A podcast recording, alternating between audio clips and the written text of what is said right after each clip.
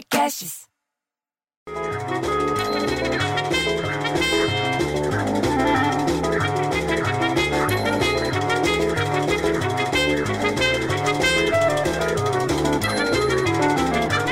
Pô, para com essa música, bicho.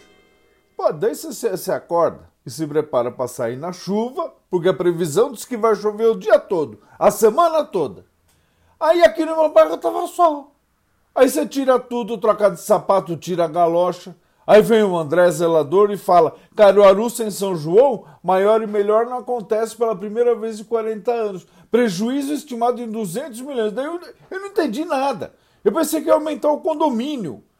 Aí ele explicou: não, a festa junina de Caruaru não será realizada devido à pandemia do coronavírus e também para evitar as aglomeração.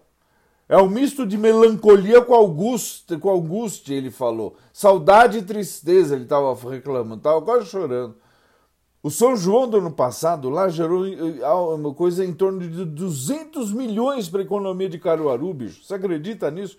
Cerca de 3 milhões de pessoas que circularam na cidade no, durante os festejos juninos e cerca de 6 mil empregos diretos, 12 mil empregos indiretos gerados.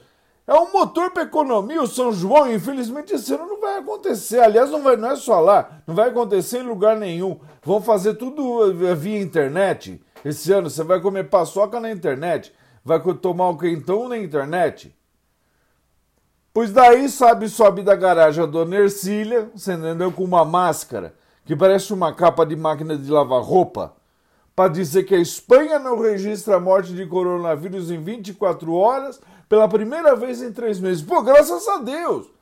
O país é um dos mais atingidos pela, pela, pela pandemia. Morreu 27.127 pessoas. Você acredita nisso? E 239.638 casos notificados. Não sei como é que eu decorei esse número.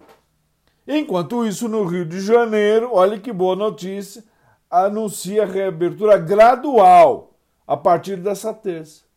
Loja de decoração concessionária pode abrir. Atividade no calçadão e celebração das igrejas também estão liberadas, mas tem que estar usando máscara. O Crivella diz que a cidade deve voltar ao novo normal em agosto, só em agosto, mas tem que ir com calma. E como se não bastasse, que começou a garoar de novo, aí põe a galocha de novo, troca de roupa de novo, a Miquelina, que tem 14 anos, mas tem nome de velha, contou que tem muita gente estressada e que está trabalhando mais no home office. Você sabia dessa? Porque as pessoas estão estressando muito no home office, só porque está trabalhando mais. Que o diretor-geral da LinkedIn comentou, resultado de pesquisa, não foi ele que inventou, que mostrou um alto índice de profissionais ansiosos e estressados trabalhando em casa e dá dica para amenizar os efeitos. Por exemplo, mudança de horário. Em vez de trabalhar das 9 às 18, é possível começar e terminar o trabalho em um outro horário. Daí você vai fazendo uma coisa diferente cada dia. É uma dica.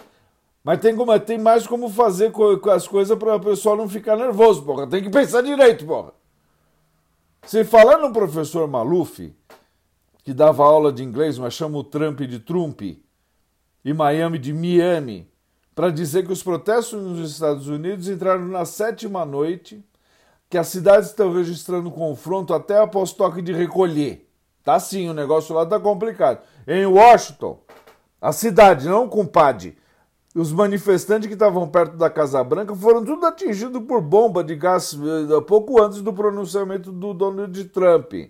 Trump, você ouviu, professor?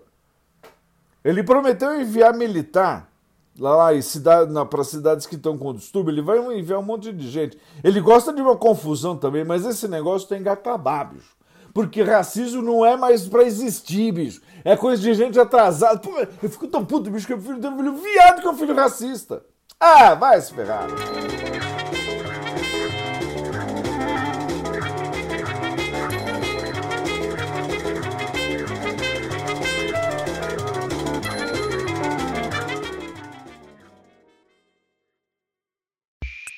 Esse podcast foi editado por Rafael Sales e Júlia Fávero.